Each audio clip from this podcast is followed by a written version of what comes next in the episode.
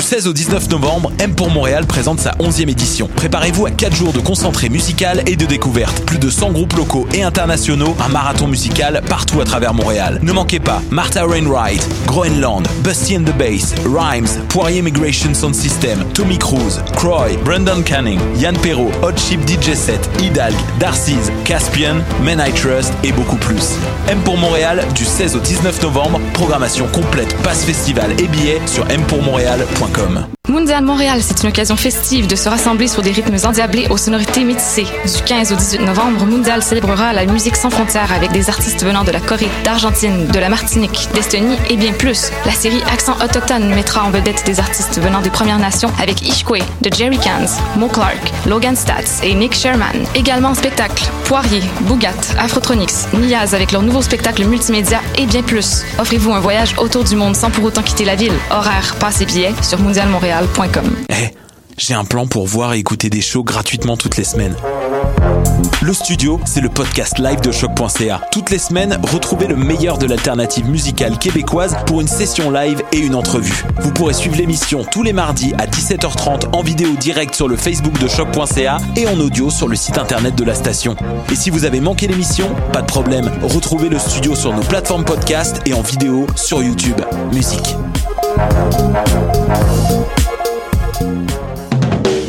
Du 3 au 13 novembre, Coup de cœur francophone vous propose plus de 100 spectacles d'artistes d'ici et d'ailleurs. Place à l'audace et aux découvertes avec Les Goules, avec Podcasque, Dalton Telegram, Yann Perrault, Laurence Nerbonne, Saratoga, Gap Paquet, Violette Pie, Pontex, Cliché, Philippe Braque et plusieurs autres. Pour tout savoir, consultez coupdecoeur.ca. Coup de cœur francophone, une invitation de SiriusXM.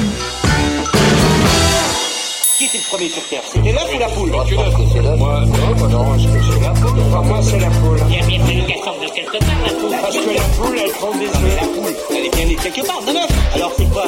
C'est l'œuf ou la poule? L'œuf ou la poule Bonsoir à toutes et à tous. Vous êtes à l'écoute de l'œuf ou la poule en direct sur choc.ca, la radio web de l'Université de l'UCAM. Donc, euh, vous êtes peut-être sinon à la recherche de bonbons tant attendus en ce soir d'Halloween, déguisés en fantômes, vampires ou autres créatures pour faire peur autant que possible. Et ce soir, justement, on jase de peur et de jeux vidéo avec Bernard Perron, chercheur à l'Université de Montréal. Bonsoir Bernard. Bonsoir. Bienvenue dans l'émission. Merci. Et donc avant cela, on retrouve avec nous en studio Marion Spey, journaliste scientifique. Bonsoir Marion. Bonsoir. Alors dans l'actualité des sciences, pour ta chronique de ce soir, tu nous as dégoté trois sujets. Ouais, alors je vais vous parler de mensonges, de fromage et de ramasser les mégots. Mhm. Et alors, la grande première ce soir, pour ceux qui ont Facebook et n'ont pas pu le louper, la grande première ce soir, c'est le début d'une nouvelle collaboration avec l'équipe du magazine Québec Science que nous retrouverons à la sortie de chaque numéro. Et ce soir, c'est avec Marine Cornu, journaliste pour Québec Science, que nous feuilletterons le magazine. Bonsoir Marine. Bonsoir. Et donc ce soir, tu nous présentes entre autres la une du numéro de novembre. Et il va s'agir de... De Donald Trump. Ok. Et donc on terminera par l'agenda scientifique des prochaines semaines, comme d'habitude.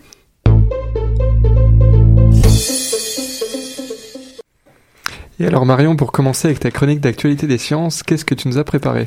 Alors, on va parler du mensonge, comme je le disais. Alors, mentir, c'est une tendance très répandue. On commence même tout petit par un petit mensonge sans gravité. Non, ce n'est pas moi qui ai fini la mousse au chocolat, pourrait dire un enfant alors que le contour de sa bouche est marron. Le menteur se sent inconfortable à l'idée de mentir les premières fois, mais ce malaise disparaît quand les mensonges se multiplient. C'est ce qu'ont mis en avant des chercheurs anglais et américains qui sont allés regarder dans le cerveau des menteurs. Et leur étude est parue dans la prestigieuse revue Nature le 24 octobre. Alors en fait, les scientifiques ont, mis en place une série d'expériences pour, pour scruter l'escalade des comportements malhonnêtes, et ils avaient 84 adultes qui se sont prêtés au jeu.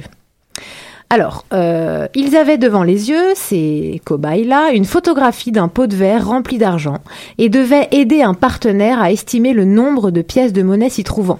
Et le fameux partenaire n'avait lui qu'une photo de mauvaise qualité. Quand les gains étaient à partager, eh bien, les cobayes disaient vrai. Mais dès qu'il a été possible de s'arroger la plus grosse part du butin, alors les sous et les surestimations ont défilé. Et les chercheurs ont noté que les déclarations frauduleuses, frauduleuses n'ont fait qu'augmenter au fil des répétitions des actes du jeu. Alors, mais ce qui est intéressant, en fait, c'est que les chercheurs ont pu identifier une zone précise du cerveau qui semblait orchestrer la triche. Euh, parce que les participants ont passé une IRM, c'est une technique d'imagerie fonctionnelle qui permet d'aller voir euh, certaines zones du cerveau s'activer. Eh bien, au fur et à mesure que les menteurs mentaient, leur amygdale voyait son activité diminuer. Bon, alors tu l'as dit, là on parle de l'amygdale du cerveau, pas celle qu'on a dans la gorge, pour ceux qu'on a encore. Donc c'est quoi exactement les amygdales? Alors pardon. l'amygdale, c'est une zone du cerveau donc qui est impliquée dans le traitement des émotions comme euh, la peur, le dégoût ou encore la colère. Donc c'est essentiellement des émotions négatives. Euh, L'idée, selon les chercheurs, c'est que le premier mensonge active cette zone cérébrale parce que les participants ont peur de se faire prendre et d'être sanctionnés. Mais sans réprimande, ce signal d'alarme négatif s'estompe pour disparaître. C'est en tout cas l'hypothèse euh, du principe de la triche. Alors pour le dire autrement, la malhonnêteté s'apprendrait quand elle n'est pas ponctuée de, de sanctions. Clin d'œil à ceux qui bénéficient d'un régime de faveur ou encore à ceux et celles qui se pensent au-dessus des lois. Moralité, pour, de, pour faire revenir certains politiques, lobbyistes ou autres décideurs dans le droit chemin, il faudrait trouver un moyen de leur greffer une nouvelle amygdale. J'aime bien cette idée, ça va être le sujet de notre prochaine émission peut-être. Mais bon, on reste dans le cerveau et tu continues avec tes nouvelles et cette fois tu nous parles de fromage. Exactement, donc c'est le thème de la deuxième euh, actualité. Euh, quand on demande à quelqu'un s'il aime le fromage, la réponse est souvent noire ou blanche, on adore ou on déteste. Et ce phénomène de dégoût, en fait, est assez flou jusqu'à maintenant. Parce que des chercheurs français, vous en doutez, euh, viennent de le décrypter pour la première fois. Et leurs résultats sont parus dans la revue Front- Frontiers in Human Neuroscience le 17 octobre. Je croyais que tu allais dire une revue spécialisée sur le fromage. Là, Non, non, non, j'ai j'ai hésité juste à prononcer le premier mot. Alors en fait, c'est la version qu'ils ont essayé de comprendre mieux, en fait.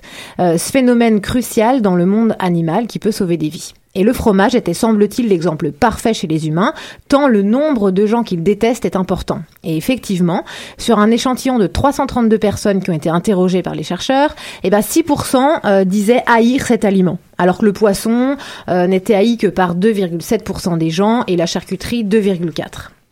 Alors les scientifiques sont allés inspecter encore une fois le cerveau des amoureux et des ennemis du fromage. 15 personnes dans chaque groupe, dans chacun des deux groupes, étaient confrontées à l'image et à l'odeur de six fromages différents et de six aliments témoins, comme des cacahuètes ou du concombre. Alors euh, leur rôle était assez simple, ils devaient dire si oui ou non ils appréciaient la vue ou l'odeur des aliments et dire s'ils avaient envie de les manger.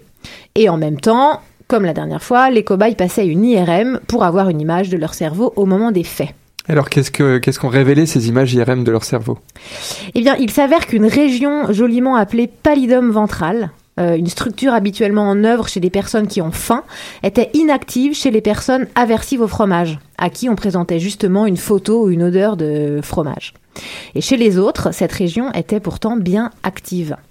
Mais c'est pas tout, parce que l'IRM a permis de montrer que le globulus pallidus et la, substantia negra, Karine, des aires cérébrales qui sont impliquées dans le circuit de la récompense, donc c'est un circuit qui est activé quand on aime quelque chose, et bien ces deux zones, donc, étaient plus activées chez ceux qui détestent le fromage que chez ceux qui l'aiment. Et ça, c'est assez étonnant.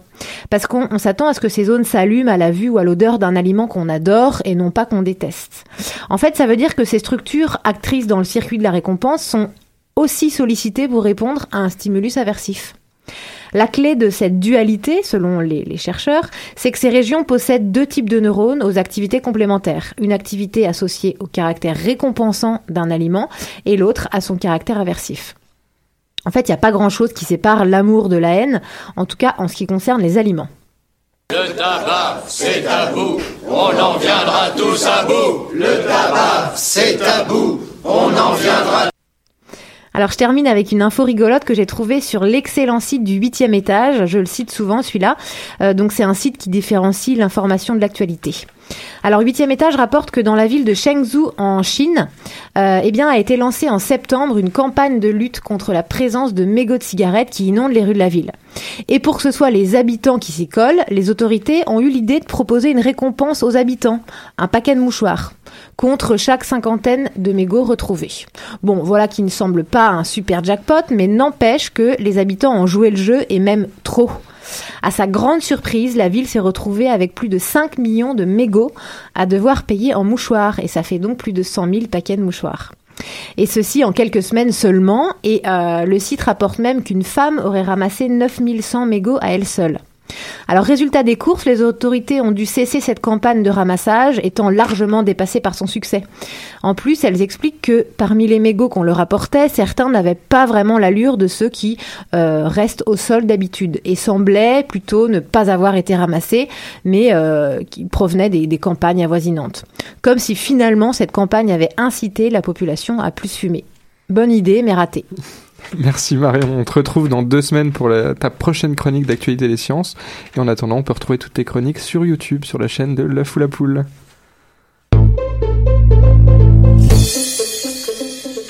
Allez, petite pause musicale avant de continuer avec notre entrevue du jour.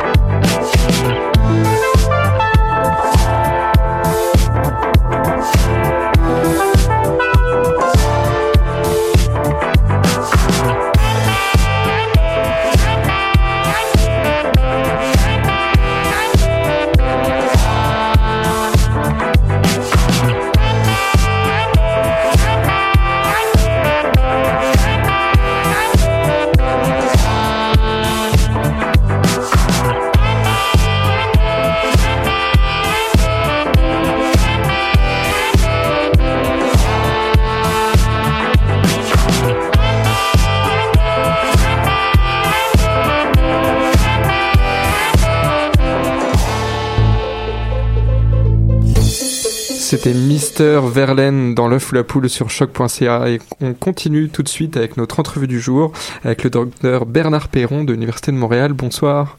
Bonsoir. Alors Karine, est-ce que tu... Bah, tu peux commencer par nous faire une petite présentation? Tout à fait, oui. Alors depuis euh, 2012, euh, j'ai découvert que à l'université de Montréal, bah, l'université de Montréal a créé le premier programme universitaire euh, au monde sur les études théoriques du jeu vidéo, et c'est entre autres grâce à vos arguments, je crois. Donc vous êtes professeur en études cinématographiques au département d'histoire de l'art et d'études cinématographiques à l'université de Montréal, et vous êtes membre de l'équipe du laboratoire universitaire de documentation et d'observation vidéoludique, le LUDOV, pour aller plus vite. Donc vous avez choisi les jeux vidéo comme objet d'étude, vous cherchez à comprendre les émotions ressenties par un joueur quand il joue à un jeu vidéo d'horreur. Donc vous vous intéressez entre autres à la peur. Donc notre première question, c'est pourquoi créer le programme universitaire d'études vidéoludiques? Jeux vidéo, c'est le nouvel art. Exactement. Donc, euh, les Français, les Français ont appelé depuis depuis déjà presque 20 ans le jeu vidéo comme étant le dixième art. Donc, le cinéma a synthétisé les arts de l'espace et du temps. Le jeu vidéo ajoute euh, cette dimension actionnelle, cette dimension interactive. Euh, et on est arrivé à l'université à euh, vouloir euh, évidemment s'intéresser à ce nouvel objet et en faire une discipline euh, parce que c'est sérieux les jeux vidéo. Donc des gens cherchaient déjà, enfin des chercheurs comme vous l'étudiaient déjà en laboratoire, mais les étudiants n'avaient pas de cours dispensés à l'université. Ben, quand il est question des arts, un peu comme c'est arrivé au cinéma, le cinéma est arrivé dans une université dans les années 70. Pourquoi? Parce qu'il y a eu des ciné-clubs, les gens étaient intéressés, les gens étaient passionnés par le cinéma. Et pour comprendre le cinéma, on peut très bien le faire de manière très impressive, mais on peut très bien le faire aussi avec des théories euh, plus académiques. Ok. Alors c'est un peu ce qui est arrivé. Je pense qu'on est dans une génération où le jeu vidéo a pris de l'importance comme phénomène euh, culturel On était tous des joueurs et à un moment donné, bon, on veut comprendre, euh, ben voilà, pourquoi, euh, pourquoi j'ai aussi peur moi dans un jeu vidéo. C'est ça. Vous disiez tantôt que j'ai choisi le jeu vidéo d'horreur. Le jeu vidéo d'horreur m'a choisi Ah. euh, dans la mesure où je suis quelqu'un qui est très insomniaque, que je travaille de nuit. Alors, ben, il y a rien de plus plaisant de mettre ses écouteurs, de fermer les lumières et de jouer un jeu vidéo. Le jeu vidéo d'horreur se, se prêtait beaucoup mieux qu'un jeu d'action où ça prend de la lumière et ça prend de. Alors, il y avait quelque chose de, de- de- de très, très qui allait de soi, quoi. Ok, vous avez joué pendant combien de temps avant de, avant de dire ah, je vais en faire ma, ma recherche? Je pense qu'on n'a pas, j'ai pas, j'ai pas choisi. Je touchais du bois. J'ai pas, il y, a- il y a rien de, il y avait rien de pensé, de réfléchi Ah, là-dedans. Euh, on a fini par faire un colloque à un moment donné entre collègues et à commencer à s'intéresser aux jeux vidéo. Euh, évidemment, les étudiants s'intéressaient à tout ça. Et puis tranquillement, bon, il y a eu des, des, des, des groupes, des, euh, des professeurs qui ont fini par, avec l'internet, s'intéresser à tout ça. Et alors finalement, sous quelle langue vous avez choisi d'aborder ces jeux vidéo? Alors vous avez dit plutôt les, les jeux vidéo d'horreur, mais qu'est-ce qui vous a attiré euh, Ben, moi, je suis très formaliste. Euh, Aujourd'hui, j'enseignais un séminaire et puis je demandais à mes étudiants, bon, on est toujours en train de faire de, de la herméneutique, trouver le sens caché des œuvres. moi, ce qui m'intéresse, c'est- de comprendre la forme. Donc, euh, par exemple, vous le disiez tantôt, je m'intéresse aux émotions. Il y a une distinction entre ce que je nomme des émotions fictionnelles. Quand on va au cinéma, Oui. on s'assoit devant un film, on, lit, on vit le destin d'un personnage. J'ai des émotions fictionnelles, j'ai des émotions témoins. Je suis témoin de ce qui se passe. D'accord. Et c'est à travers donc cette, euh, ce- cette position d'observateur extérieur que je peux vivre des émotions, je peux me laisser aller. Dans un film d'horreur, il y a la moitié des gens qui ont pas peur dans le cinéma d'horreur. Pourquoi? Parce que euh, j'ai pas besoin d'avoir peur, c'est pas moi qui est en danger. D'accord, ouais, on il, faut regarde. être, il faut être bon joueur pour, aller- pour aimer le cinéma d'horreur. Moi, je suis très bon joueur, donc il, dès l'instant quelqu'un s'avance dans, une, dans un lieu sombre où ça craque, ben va-t'en, euh, ben, pour qu'il y ait un plaisir de l'horreur. Mais qu'est-ce qu'il fait? Ben oui, je veux dire, il faut alors il faut jouer le jeu, il faut entrer, il faut se projeter vers les personnages. Mais tout à coup, avec le jeu vidéo, on est dans un rapport à soi, c'est-à-dire ce que j'appelle les émotions vidéoludiques. C'est moi qui est en train de contrôler, c'est moi qui a, a la manette dans les mains, et c'est moi qui décide si j'avance ou si j'avance pas. Je peux faire le choix de ne pas avancer. Je peux. Euh, ce qui est intéressant dans un rapport au jeu vidéo, c'est qu'on m'oblige à aller pour- parce que le jeu vidéo d'horreur qu'on appelle le survival horror est finalement donc un jeu d'action-aventure. Alors on est en train de vivre l'histoire d'un personnage euh, et on rencontre des monstres et on sait qu'on va devoir rencontrer des monstres. On sait qu'on va devoir faire face aux monstres parce que pour avancer dans l'aventure, j'ai absolument de, euh, je dois visiter des lieux, je dois trouver des items, je dois résoudre des, euh, des casse-têtes je sais que j'aurai à faire quelque chose. Alors, il y a un plaisir de peur qui est... euh, Mais tout de même, il y a de peu- plus en plus de, de petites parties cinématographiques dans les jeux vidéo. Mais il y a ce qu'on appelle les cinématiques. Donc, Ouais. euh, il y a une partie qui est non interactive et une partie interactive. La partie non interactive, souvent, est là pour euh, être le tremplin pour nous mettre euh, dans l'atmosphère. C'est la narration, ça va être l'histoire. C'est de la narration, c'est quand je dis mon, mon film, mon, mon film Reagan, c'est beau, mon, mon jeu vidéo fétiche chez Silent Hill 2, où je vis donc un personnage qui reçoit une aide de sa femme, vient me retrouver dans notre endroit euh, fétiche euh, à Silent Hill. Le problème, c'est que la femme de James, elle est morte il y a trois ans. Alors, qui a écrit cette lettre? Alors je vais vivre le- la recherche, la quête de James pour retrouver euh, Marie, avec tout ce que ça implique comme découverte. Euh, alors il y a, y ce, rapport à, à l'autre aussi, mais c'est moi qui vis l'histoire de quelqu'un. Et alors, c'est quoi, euh, la plus générale, c'est quoi la peur en vrai? C'est, c'est qu'est-ce qu'on appelle la peur? Là, vous disiez déjà euh, survival euh, horror, là, sur, enfin en tout cas avec mon bel La accent. peur, c'est une émotion primaire. La peur, elle est toujours euh, centrée vers un objet. Dans l'horreur, c'est le monstre. Oui. et vers une action, c'est-à-dire ce qu'on appelle en anglais les trois F de la peur, euh, figer sur place pour savoir qu'est-ce que je fais, euh, fuir ou combattre ou faire face. Alors, et c'est ce qui va gérer finalement notre notre action dans un jeu vidéo. Euh, évidemment, c'est impossible de ne pas les, les, les, les- les sursauts sont toujours très très présents et c'est ce qui fait partie aussi du plaisir. Et après, c'est de savoir quand je vous dis Silent Hill, comparativement à un autre jeu qui s'appelle Resident Evil, qui est un jeu de zombies. Euh, dans Resident Evil, c'est vraiment plus l'action. Euh, il faut exploser la tête des zombies euh, Ouais. pour avancer. Dans Silent Hill, je suis dans une ville, il fait noir, j'ai une petite euh, lampe de poche, euh, j'avance, euh, je, je peux fuir les monstres si je le souhaite. Et c'est souvent plus épeurant de fuir le monstre et de voir seulement son ombre qui passe à travers. Donc l'obscurité, c'est euh, c'est un plaisir extrême. Mais comment on fait justement la catégorisation des, des jeux vidéo? Parce qu'en Maintenant, dans, dans le cas des films, c'est un peu facile. Il y a des, il y a des, des, institutions qui le font pour nous, qui vont même les interdire à certains, certaines tranches d'âge. Mais pour un, pour un jeu vidéo, moi j'ai souvenir d'avoir joué à certains jeux vidéo qui n'étaient pas classés dans les horreurs, comme je sais, comme les jeux vidéo Tomb Raider où on joue avec la. C'est des jeux d'aventure. Voilà, c'est euh... des jeux d'aventure ou Doom qui était un jeu de, ouais. de, tir à la première personne. Mais c'est des jeux où on a quand même, on a quand même, on peut avoir très très peur. Mais peut avoir des effets de peur. Les effets de peur mm -hmm. sont pas réservés au genre de l'horreur. On ouais. peut, euh, bon, le dernier euh, film de Mel Gibson, Mel, c'est Mel Gibson, oui, c'est ça? Comment il s'appelle? C'est notre euh, Braveheart. Euh, ouais, ouais, Mel Gibson. Gibson ouais, euh, ben, il va sûrement avoir des, des scènes horrifiantes parce qu'on est à la guerre. Uh -huh. Donc l'horreur peut se retrouver là. Mais il reste que le genre qu'on appelle le cinéma. De toute façon, je, moi, je préfère parler de cinéma d'épouvante. Je suis en train d'écrire un livre et c'est, c'est, je parle des jeux d'épouvante. Je parle pas des jeux d'horreur parce que je pense pas qu'on veut vivre l'horreur. Le plaisir qu'on a à l'Halloween, c'est l'épouvante, c'est de se faire peur entre okay. nous. Uh -huh. On veut pas être horrifié. Horrifié, c'est quelque chose qui nous laisse, qui nous glace, qui nous laisse d'effroi et qui, qui dépasse notre entendement. Moi, j'ai pas le goût d'être horrifié. J'ai le goût d'avoir peur. Okay. J'ai le goût d'être terrifié dans un cadre euh, sécuritaire. Et c'est ce qui fait qu'on va voir des films d'horreur, qu'on lit de, de, la fiction d'horreur, qu'on va même dans des maisons hantées. Je sais pas, bon, souvenez-vous de Peur des pots qu'on a eu euh, dans le Vieux-Montréal? Ben, je sais très bien qu'il devrait rien m'arriver. Euh, mais je sais qu'on va, on va s'assurer de me faire sursauter, de jouer sur sur mes attentes. Alors c'était quoi justement les, les, recettes pour un bon euh, pour un bon jeu vidéo d'horreur? Et ma deuxième question là-dedans, c'est est-ce qu'il y a des, une spécificité au jeu vidéo par rapport au cinéma, par exemple? Quelle est la, la, recette pour un bon euh, euh, En fin de semaine, dans la jeu. presse plus, euh, il y avait l'équipe de Red Barrel, donc qui ont fait un jeu qui s'appelle Outlast, qui est sorti il y a, il y a deux, trois ans, je pense deux ans, euh, qui vont sortir Outlast 2. Et finalement, il, la question que vous me posez, c'est la question que la presse leur demandait. Ah, okay. Donc, c'est quoi la recette pour faire un beau jeu d'horreur? Outlast, c'est un jeu extraordinaire, c'est-à-dire qu'on est, on est dans, on, un journaliste va entrer dans une, dans, dans l'asile de fous pour tenter de savoir, donc, est-ce qu'il y a des expérimentations faites sur les patients? Euh, évidemment, il va rentrer avec une seule caméra qui a une, une, une vision de nuit. Euh, il est pas armé du tout. Et là, il va faire face, évidemment, à l'horreur, c'est-à-dire qu'évidemment, les patients ont été, ont, il y a eu des expériences qui sont un peu, un peu folles. Alors là, il va devoir tenter de naviguer ce labyrinthe sombre euh, oui. et rencontrer donc carrément des fous qui vont lui okay. sauter dessus. Okay, euh... être seul dans un environnement sombre, déjà ça c'est la bonne recette pour euh, l'épouvante. ben pour moi, vous savez, le, le, le cinéma d'horreur, on le compare aux montagnes russes. Donc euh, quand je m'assois dans, dans au cinéma d'horreur, je m'assois et puis le film va garder son rythme, va créer son propre rythme. Pour moi, le, le jeu vidéo d'épouvante, c'est davantage la maison hantée. C'est moi qui avance à mon rythme. Je sais que je vais déclencher en cours de route des événements qui ont été pensés pour moi, mais évidemment, donc euh, on, dans une maison hantée, je sais pas si vous avez déjà fait des maisons hantées, mais ouais, le, ouais. le, moment qu'on attend, c'est la, la, la, main qui va nous prendre la cheville Et souvent, on met la personne qui a le plus peur devant parce que c'est elle qui va crier, qui va faire l'étage, le, le, domino pour les autres.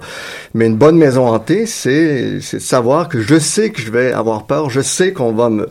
Mais j'avance quand même et quand, quand c'est bien fait, et Atlas, c'est très bien fait. C'est un jeu très cinématographique avec des lumières de, au, au très sombres ou des, des, des, jeux de lumière qui vont me faire passer un patient au fond. Et c'est là que je m'en vais. Oh. Donc, je vais le voir passer le monstre que je vais devoir rencontrer, mais il est là, mais il est sorti de mon cadre. Donc, est-ce qu'il est tout proche? Est-ce qu'il est seulement passé? Est-ce qu'il va me sauter? Je, je, je... Et On n'a pas le choix, faut avancer. Ben, c'est ça le plaisir de, de, mm -hmm. de jeu d'horreur. Dans un film d'horreur, quand vous avez peur, qu'est-ce que vous faites? Vous, vous fermez les yeux et puis vous attendez que ça passe. Dans un jeu vidéo d'horreur, si je ne fais rien, ben, je veux dire, je vais me faire bouffer par le monstre. Ouais. Alors, il faut que j'agisse. Okay. Et dans les recettes, je pensais aussi euh, au son. Est-ce que, évidemment, le son. Ah, ça, le son, euh... évidemment. Le plaisir de l'horreur, c'est l'anticipation. Okay. On a peur pourquoi? On est seul à la maison, on entend craquer quelque part, et puis voilà. Euh, j'ai écrit, j'ai dit une chose, je pense que la meilleure, la plus belle chose que j'ai dit dans ma carrière de professeur, c'est au moment où on a peur qu'on se raconte les plus belles histoires de peur. Mm. Vous savez seulement être chez vous seul et ça craque, et vous êtes en train de vous dire, ça y est, quelqu'un est là, qu'est-ce qui s'est passé? L'idée des fantômes, un fantôme, c'est indicible, euh, bon, ben, de quelqu'un qui croit minimalement aux fantômes, ben ils vendent dehors, euh, le vent pousse sur vos murs, vos murs craquent et vous êtes foutus. Et on peut imaginer euh, des, des, choses absolument horribles. Eh bien sûr. Et là, Silent Hill aussi, donc les bons jeux d'horreur sont les jeux qui vont jouer sur les anticipations du joueur, nous faire entendre des bruits, des bruits qui ne mènent à rien, mais qui vont créer l'atmosphère. C'est-à-dire je ne peux pas savoir si c'est vraiment un bruit de danger ou c'est seulement un bruit d'absence ou un bruit de présence qui est seulement là pour euh, créer donc cette, euh, cette vision, euh, cette projection que j'ai vers le futur. Alors là, on a posé l'ambiance un peu. Maintenant, on, donc on est seul dans son salon. On, on, va jouer à un jeu vidéo. On va avoir peur. Mais comment est-ce qu'on peut mesurer la peur? Comment est-ce qu'on va mesurer la peur du joueur? On parlait si on veut l'étudier justement. des- ben écoutez, moi je suis, moi je suis plus dans un rapport de, de, de je fais pas de psychologie, je fais pas d'études avec des, des, des sujets, donc euh, je suis plus dans la construction, dans la compréhension de la forme, du design. Mais maintenant, on parlait tantôt de, de l'IRM. euh, on est, on est maintenant en train de brancher les joueurs pour comprendre euh, leur rythme cardiaque, euh, la de la peau, euh, le, le branchement du Quelles sont cerveau. les zones qui s'allument dans le cerveau Et on se rend compte très bien que l'amygdale qu'on parlait tantôt est, est, est en action, mais pendant les jeux d'horreur, et c'est le lieu du cerveau qui est le plus en action. Euh, mais ce qui est drôle, c'est que tous, tous mes hypothèses de recherche, quand on arrive et qu'on voit les résultats euh, réels empiriques, se, se rencontrent très très bien. Donc, euh, on Ah, est elle, capa- passe l'épreuve de, Elle de elle passe- elle passe- technique, bien j'ai envie de sûr. dire expérimentale. Oui, voilà. Donc, on sait très bien qu'un joueur va avoir davantage peur en ne sachant pas qu'est-ce qu'il y a devant lui que de lui mettre un gros monstre qui est devant lui et puis Oui. j'avance et je dois, je sais que je dois combattre le monstre. De ne pas savoir qu'est-ce qu'il y a devant. Euh, j'ai une scène, encore une fois, je reviendrai toujours, excusez-moi, c'est mon, c'est mon jeu fétiche, mais euh, Silent Hill 2. Je suis, euh, je rentre dans un appartement, euh, je, je sais que je dois, je dois explorer ce, ce deuxième étage où il y a des lumières à tous les, les à, à, à tous les coins de corridor, donc je vois peu. Et là, j'ai trouvé une clé. Je vais vérifier la clé dans une chambre. Et là, j'entends un bruit. Parce que dans Silent Hill, on a une petite radio qui griche quand il y a des monstres autour de nous. Ah, wow. OK. On sait pas où sont les monstres. Alors, la radio se met à gricher. Euh, et elle griche un peu plus que d'habitude. C'est le début du jeu. Euh, Qu'est-ce qui m'attend? Ben, réellement, j'ai dû rester là pendant cinq minutes parce que j'avais la chienne.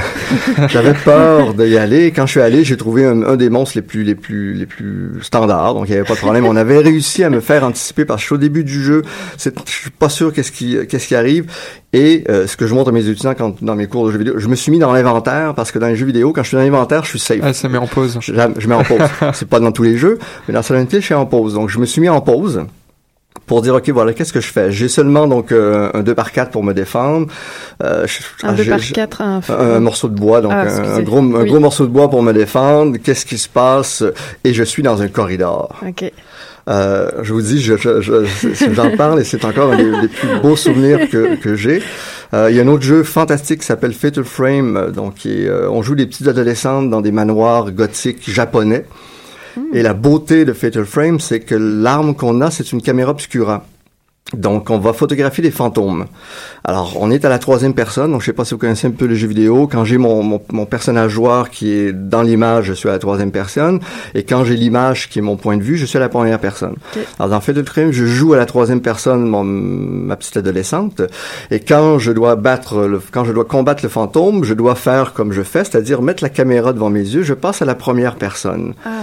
Et la stratégie du jeu, ça s'appelle Fatal Frame. Pourquoi? Parce que quand je combats le fantôme, il faut que j'attende la dernière minute pour avoir dans mon image le cadre fatal où là je pèse sur mon bouton et là je vais, je vais frapper le monstre le plus, le plus fort possible. OK. Mais vous imaginez que l'un des moments les plus épeurants, c'est d'avoir le monstre qui avance vers nous.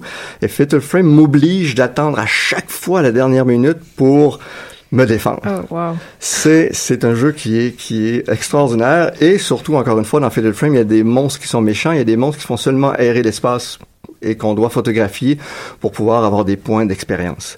Mais quand il y a un monstre qui arrive devant moi, je sais pas qu'est-ce qui va se passer. Et je je, je me souviens d'avoir joué à Fatal Frame 2 qui est un chef-d'œuvre vidéoludique, et d'avoir laissé ma manette sur mon sur ma table de salon et d'avoir vraiment les mêmes moites et de me rendre compte que ça fait deux heures Oh, que wow. je suis dans un état euh, autre euh, avec cette, cette exploration de toute cette obscurité euh, et j'avais vraiment littéralement mon corps et- avait réagi à cette expérience et ben pour c'est pour ça que je joue des jeux d'horreur. Alors, Ouais, j'allais ouais, vous poser la question oui. justement. Ça veut dire qu'on on peut, on peut aimer avoir peur, alors? Ben, on aime avoir peur parce qu'on est dans un espace qui est encadré, qui est euh, qui est contrôlé. Euh, On va faire des montagnes russes. Pourquoi? Même si j'ai la Ouais. tête à l'envers pendant cinq minutes, je sais que logiquement je suis bien attaché, que je devrais pas tomber. Euh, et c'est ça le plaisir. On fait des sports extrêmes. Le bungee quand on euh, quand on sautait, on savait logiquement qu'il avait calculé l'élastique pour pas que je me je me Ouais. frappe par terre. Alors des jeux d'horreur, ça sera ça. Là, faudra voir parce qu'on nous vend l'idée de la réalité virtuelle qui s'en Oui. vient. Donc la VR, logiquement 2017 sera la- la- l'année de la VR. Est-ce que la VR va changer l'horreur, va changer la relation qu'on a à l'horreur? Euh, faudra voir, mais là, tout à coup, cette idée de la première personne, on avait un cadre. Là, je serai, moi, directement dans un univers euh, horrifique, euh, épouvantable, et je serai au cœur de tout ça. Donc, faudra voir. Mais encore une fois, je peux toujours enlever, quand j'ai peur, hein, je veux dire, on peut fermer la manette, on peut enlever le casque. Oui. Moi, j'ai pas quelqu'un de très courageux, euh, je suis pas quelqu'un de très brave, mais bon, dans un espace euh, peur des pots, j'ai adoré parce que bon, il y avait toute la stratégie, il y avait toute l'attente, il y avait les maisons hantées, j'adore faire ça euh, parce que bon, je sais très bien qu'on est dans un espace euh, sécuritaire, mais je veux dire, mettez-moi dans la rue à 3 heures du matin autour de l'UCAM avec euh, des clowns, des clowns, Oui, c'est là, la- à ce moment-là, là. J'avais plutôt envie de vous mettre dans parce que vous avez beaucoup parlé de votre salon là, alors j'avais plutôt envie de vous mettre dans votre labo plutôt maintenant Ouais. et de me demander comment euh, comment vous faites pour étudier euh, les à quoi ça ressemble finalement votre quotidien de chercheur des vidéoludiques? Ben là, maintenant, notre laboratoire à l'Université de Montréal, on est... euh, bon, l'UQAM en fait du- de l'étude de jeux vidéo, Mhm. donc Maud Bonenfant, Gabriel Trépanier, euh, on font de, de- de l'étude davantage sociale euh, sur le joueur. Nous, à l'Université de Montréal, donc Carl Terrien, Dominique Arsenault, euh, mes collègues, on est on est formel. Donc, dans notre laboratoire, on a 90 consoles, on est rendu peut-être à 4000 jeux, euh, et on est capable, donc, d'utiliser, d'étudier de première main, d'analyser de première main. Donc, nos Oh, C'est étudiants le viennent... laboratoire rêvé pour tous les étudiants. Euh, oui, mais je vous dirais encore une fois, c'est surprenant. Il y a un rapport à l'objet euh, qui fait que bon, les les les les, jeunes aiment bien. Peut-être et ça, ça revient peut-être à ce que vous disiez tout à l'heure sur le le jeu vidéo, quelque chose de très personnel. Donc un laboratoire où on vient, euh, c'est soit qu'on est dans l'événement social, donc ensemble, donc dans le multijoueur ou un mais quand on veut jouer au jeu d'aventure, un jeu d'action, il y a quelque chose d'a- d'assez personnel. Donc, le laboratoire, par exemple, on a des écouteurs, euh, donc on a des, des, euh, des stations individuelles. Euh, mais quelque part, donc, il y a, il y a, il y a, une- je on peut très bien comprendre que jouer aussi, c'est une performance. Donc, euh, quelqu'un qui est pas très bon joueur aime pas trop venir au laboratoire. Et puis, euh, l'une de mes, de, la fois où j'ai eu le plus peur de ma vie, donc encore une fois, j'allais tester un jeu d'horreur. Et bon, moi, je suis pas un très bon joueur, donc je, je, je, je suis pas de la génération des jeux vidéo. Moi, j'étais Mhm. cinéma au début, donc. Euh, et là, tout à coup, de me sentir observé par les designers qui voulaient savoir comment comment je vivais les trucs, mais je suis pas un bon joueur pour ça parce que moi, je connais les mécaniques, donc je savais Ah, les oui. choses et je voulais tester des choses que je, eux, vous pensaient pas que j'étais pour tester. Mais là, j'ai j'ai eu la, ch- j'avais peur. Là, tout à coup, on m'observe et là, je suis, j'ai, j'ai j'ai Pas la perdu- peur du jeu, mais la j'ai peur perdu des créateurs. Tous mes moyens, là, pendant une heure, c'était la, l'angoisse totale sur le fait que tout à coup, là, il y avait des, des, des- la respiration derrière moi. Et ça, c'est, c'est, c'est être seul dans le noir, c'est une chose, mais savoir qu'on se fait observer, c'est une autre chose. Mais donc finalement, voilà, c'est c'est pas une légende. Pour étudier les jeux vidéo, vous êtes vraiment obligé de vous immerger dans les jeux et d'aller jouer pour étudier, décomposer un peu toute cette Ben, je dis, moi, mécanique je- de C'est l'épouvante. ça, moi je suis en cinéma. Logiquement, tout est branché, mais tout, mes, tout est branché. Je, je m'enregistre euh, et après, je prends toujours une pause et là, je reviens sur ce que j'ai vécu pour prendre des notes. En jeu vidéo aussi, on a la manette qui vibre. Donc, j'ai beau avoir enregistré mon image, euh, la manette ne vibre pas. Donc, il faut savoir est-ce que ça a vibré, est-ce que ça n'a pas vibré, est-ce que j'ai sursauté, est-ce que ça n'a pas fonctionné? Euh, on est toujours dans l'expérience de première main. Donc, avoir peur une fois, ça va, mais avoir peur quatre fois, cinq Ouais. fois, euh, on voit un film d'horreur euh, une fois, ça va. Deux fois, on peut peut-être dire ah, je m'en souviens pas trop. Et mais une fois qu'on a vécu, on connaît les choses par cœur. Donc, il faut vraiment se, prendre comme sujet et puis de bien comprendre qu'est-ce que moi j'ai vécu. Est-ce qu'un jour vous pensez justement faire appel à des volontaires, sans parler de faire de la psychologie, mais pour avoir plus de gens euh, qui évaluent eux-mêmes leur expérience par rapport au jeu, ou c'est pas... Ben, dis, moi, je suis plus dans la forme, mais euh, par exemple, on parlait. Propose comme volontaire. Oui, voilà. non, j'ai bien trop peur pour, euh, pour rien, moi. Mais vous savez, quand on, quand j'enseigne un cours sur le jeu vidéo d'horreur, donc le cours finit à 4 heures, à 4 heures, on s'en va au laboratoire, et entre autres, donc, les étudiants restent, Ok. et on met un étudiant au centre de la pièce, et on a joué Outlast quand il est sorti sur la PS4, on a joué Outlast, donc on a mis un étudiant euh, au milieu, avec 25 personnes autour de lui, Ok. il a sursauté, il a crié, Ben oui. il a et même les gens dans la salle avaient peur en même temps. Quand un, Ah, un effet est très bien réussi, je veux dire, c'est c'est l'effet, euh, c'est c'est c'est une image avec du son qui vient de, qui vient de prendre. Mais vous imaginez le pauvre garçon Ah oui. qui lui, ah moi je vais jouer, moi je vais jouer. C'était euh, c'était assez euh, assez rock'n'roll.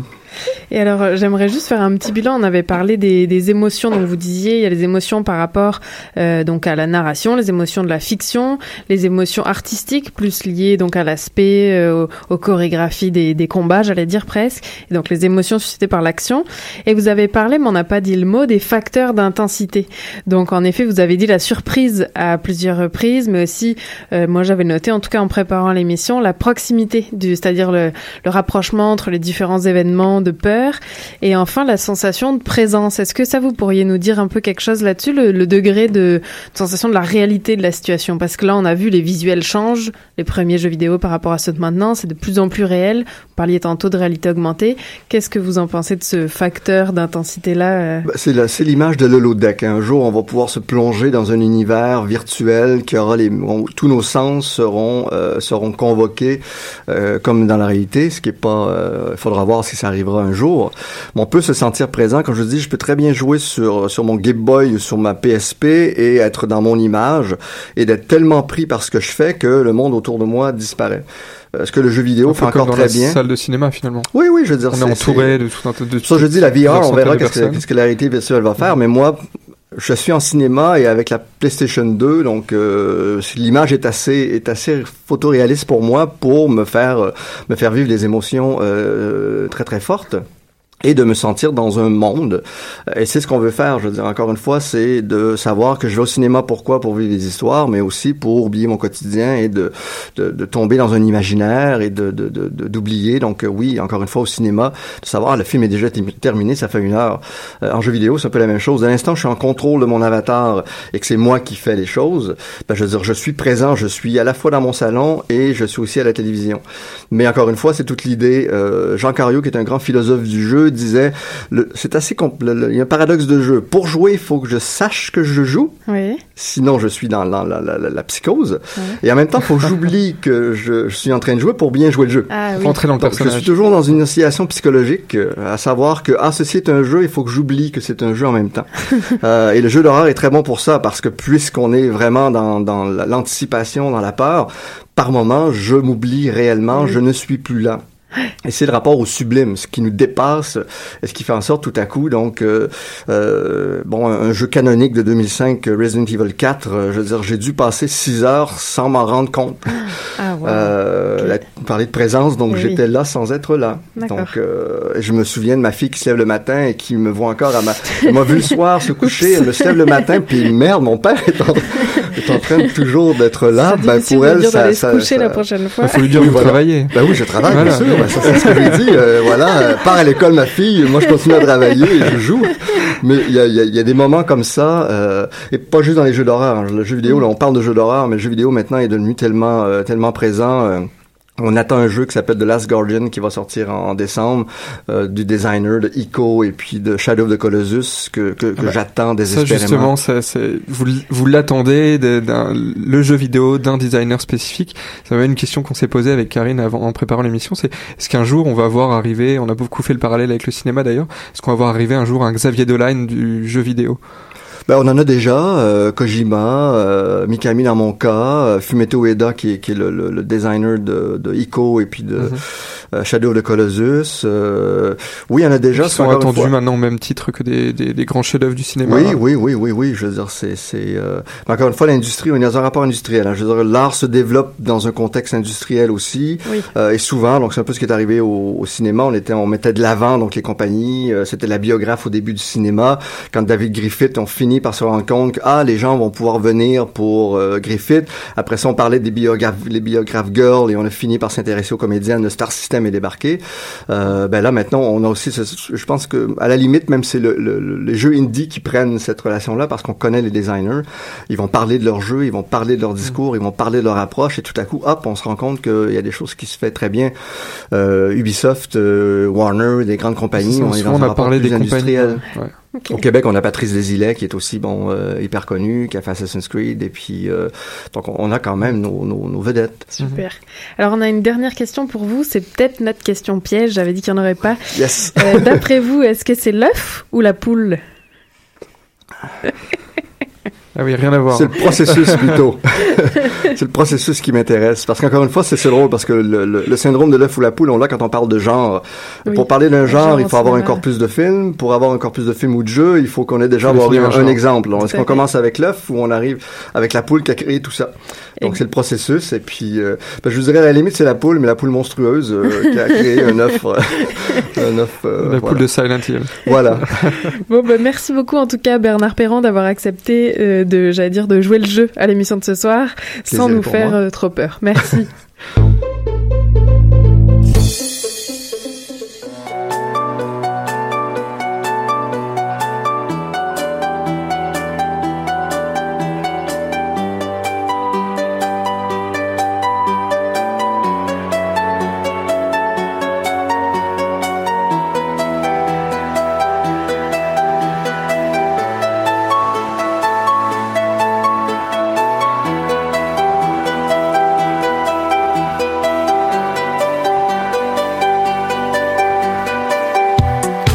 mat de tes pas, le bruit rose quand tu ris, le bruit rouge dans tes artères, le bruit dans un coquillage. Une bossa nova nouvel âge.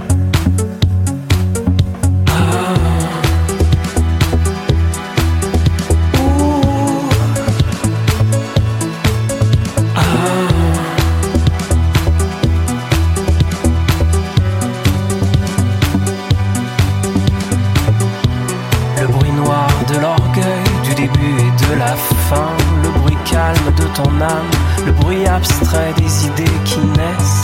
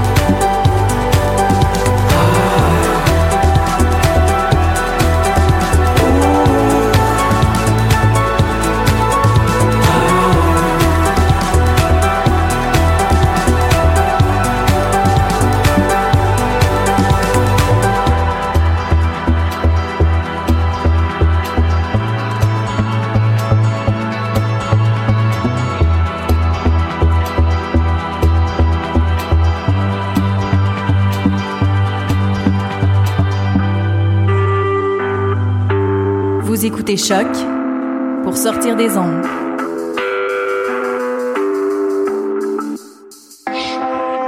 Podcast, musique, découverte.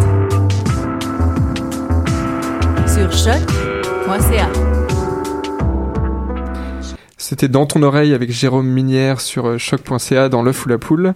Alors c'était pas très apeurant comme euh, comme chanson après notre interview d'aujourd'hui, mais on continue de toute façon dans un sujet qui est pas très épouvantable puisqu'on reçoit Marine Cornu, euh, journaliste scientifique à Québec Science, qui va nous faire la, la grande première, la première chronique pour nous euh, ce soir et nous présenter la couverture du numéro de Québec Science du mois prochain, Et oui, du mois à ça. venir. Le numéro de novembre. Bah, déjà, merci pour euh, l'invitation. Ben, merci Euh, d'être là. Donc, euh, je voulais juste rappeler pour ceux qui connaîtraient pas Québec Science que c'est un magazine de sciences qui existe depuis 55 ans. Euh, c'est le seul au Canada, en fait, euh, purement canadien, québécois. Et euh, donc, je viendrai présenter ici les, les- nos sujets principaux à chaque sortie. Donc, on a huit numéros par année. Euh, alors, tu disais que c'est pas épouvantable, mais ça, ça pourrait l'être. euh, oui, parce que le sujet est presque un peu Halloween. Hein. un petit peu. Euh, le sujet de novembre, c'est euh, en couverture, c'est Donald Trump.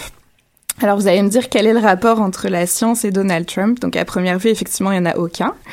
Euh, mais nous, on s'est intéressé en fait à la science politique, euh, qui est un sujet qu'on n'aborde pas souvent dans le magazine, et, euh, et au fait que personne n'avait vraiment réussi à prédire le succès de Donald Trump. Personne s'attendait à ce qu'il soit élu. euh, euh, candidat du Parti républicain et pourtant c'est on le sait n'est-ce pas? C'est ce qui est arrivé Euh, et notre, journaliste qui s'appelle Jean-Frédéric Légaré-Tremblay, il s'est intéressé aux modèles euh, qui sont utilisés en sciences politiques pour prédire justement les résultats aux diverses élections. Et, euh, ces modèles-là, qui sont habituellement utilisés, ont tous échoué cette fois-ci.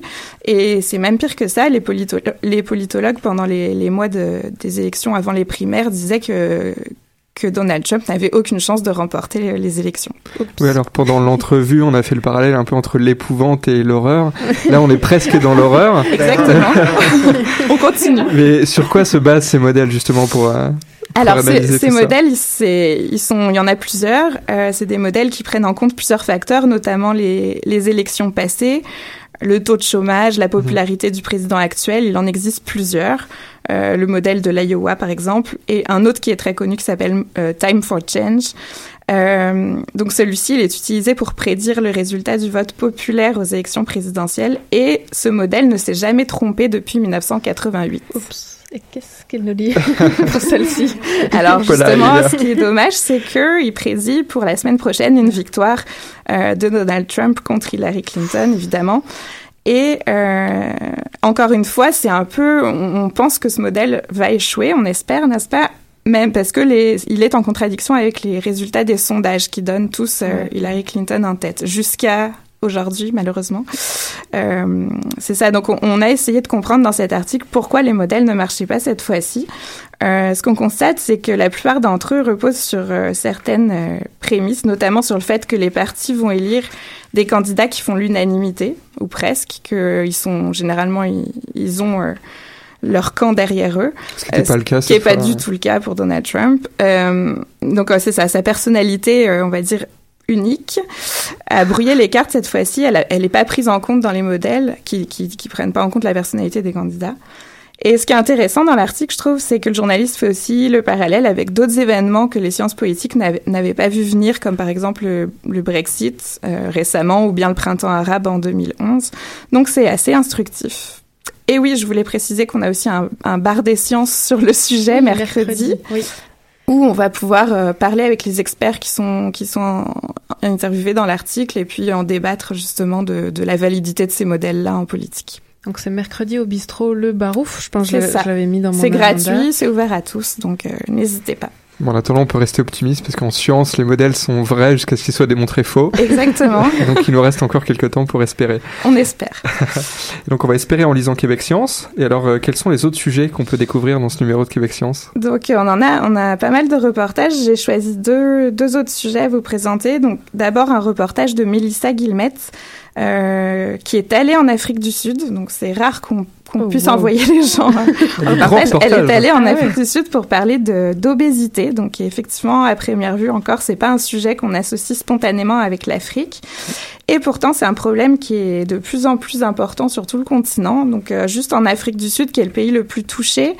70% euh, des femmes sont en surpoids ou obèses, ce qui est vraiment énorme, c'est le cas de le dire. Et le tiers des hommes sont concernés aussi.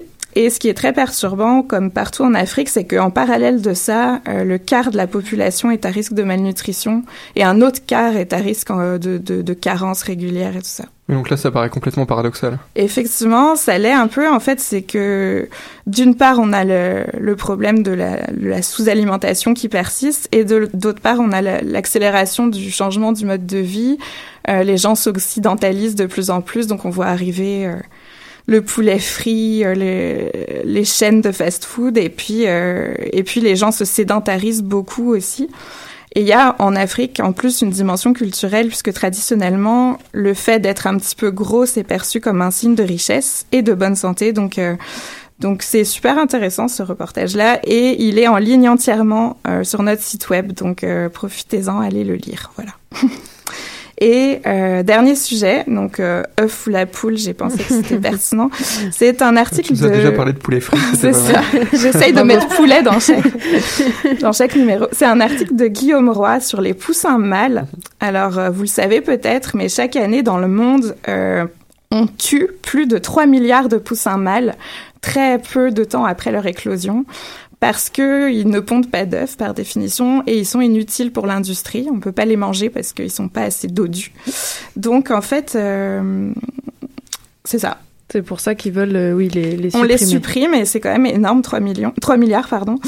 Euh, au Canada, c'est plusieurs millions chaque année, j'ai plus le chiffre en tête. Mais euh, il y a plusieurs équipes de recherche qui, s- qui, qui planchent là-dessus depuis quelques années pour essayer de, de, de trouver, de mettre au point des techniques de sexage dans l'œuf, donc essayer de déterminer quels sont les mâles des femelles euh, dans l'œuf pour ne pas avoir à tuer les poussins vivants une fois qu'ils sont éclos. Euh, notamment à l'université McGill, il y a un chercheur qui essaye euh, de faire ça.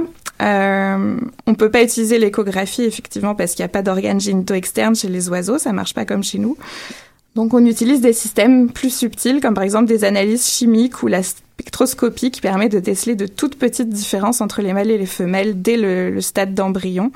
Par exemple, les vaisseaux, euh, les vaisseaux sanguins des mâles contiennent 2% d'ADN en plus que ceux des femelles, donc c'est infime, mais on peut voir cette différence-là par, par euh, spectroscopie. Et on espère d'ici 2017-2018 peut-être que ces techniques arriveront sur le marché et permettront de limiter un petit peu le massacre. Voilà. Bon, sur cette touche d'espoir, merci Marie. Il Merci fallait euh, beaucoup. être joyeux sur la fin. Merci beaucoup pour cette euh, première chronique de Québec Science. Ouais, merci Avec à vous. Marine Cornu. Évidemment, si c'est pas déjà fait, euh, vous pouvez retrouver votre exemplaire de Québec Science dans les kiosques ou même aller vous abonner ou consulter les articles qui sont disponibles en ligne et suivre Québec Science sur Facebook et les réseaux sociaux. Tout à fait.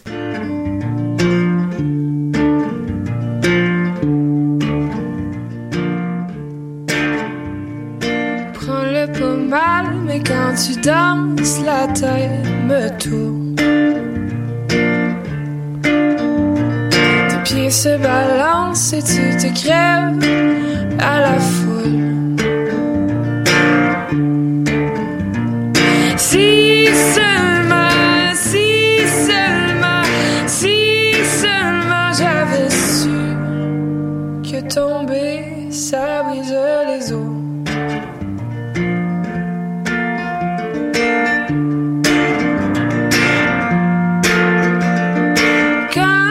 Chantes la nuit, mon cœur se salit, ton âme reste cachée, renaît sur le plancher. Je peux pas y voir, je peux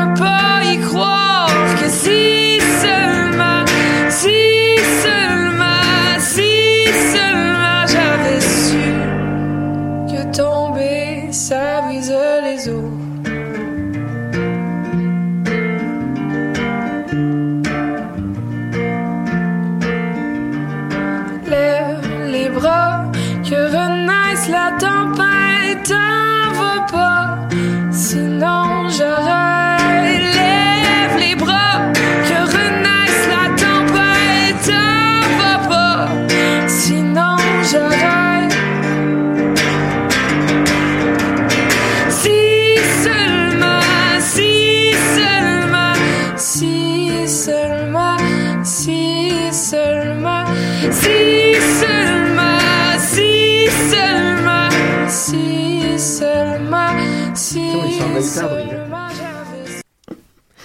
Et on continue avec l'agenda des prochaines semaines. Donc, comme l'a dit Marine dans sa chronique, en effet, il y a un bar des sciences organisé euh, par Québec Science et Radio-Canada ce mercredi à 17h30 jusqu'à 19h à peu près, mais évidemment, on peut rester. C'est au bistrot Le Barouf sur Saint-Denis. Donc, à propos de Trump, est-ce qu'il a trompé les politologues les plus aguerris? Et on continue dans mon agenda avec le jeudi 10 novembre. Alors, je sais, c'est dans plus longtemps, mais c'est que souvent, les places se font rares. Donc, je vous le dis dès maintenant parce que c'est un débat et c'est gratuit, hein, je crois, Damien. Euh, Oui, mais il faut réserver ses places. Ouais, c'est ça, voilà, faut réserver. Donc je vous le dis d'avance, c'est le jeudi 10 novembre. Comment contrer la désinformation scientifique Donc c'est un sujet euh, assez à la mode. Là, il y a plusieurs personnes pour intervenir ce soir-là. Ça sera au cœur des sciences à l'UCAM. Entre autres, José Nadia Drouin, qui est journaliste et directrice de l'agence Science Presse et coordinatrice du projet Le détecteur de rumeurs.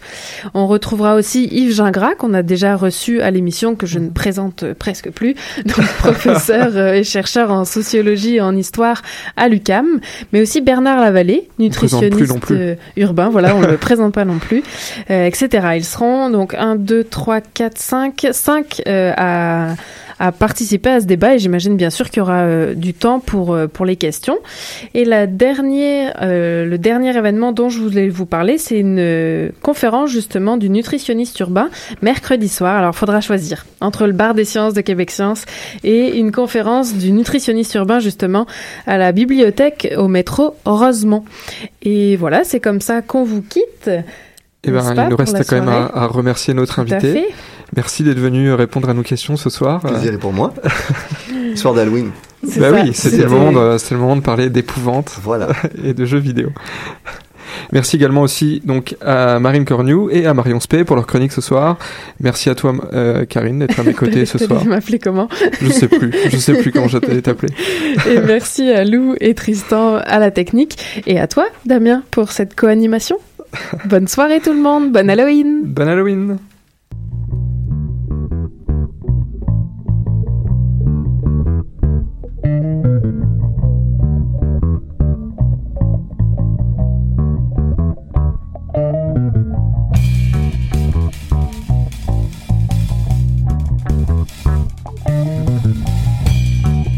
vous laisse en musique avec Nicotine Break du groupe à découvrir Smoking Area.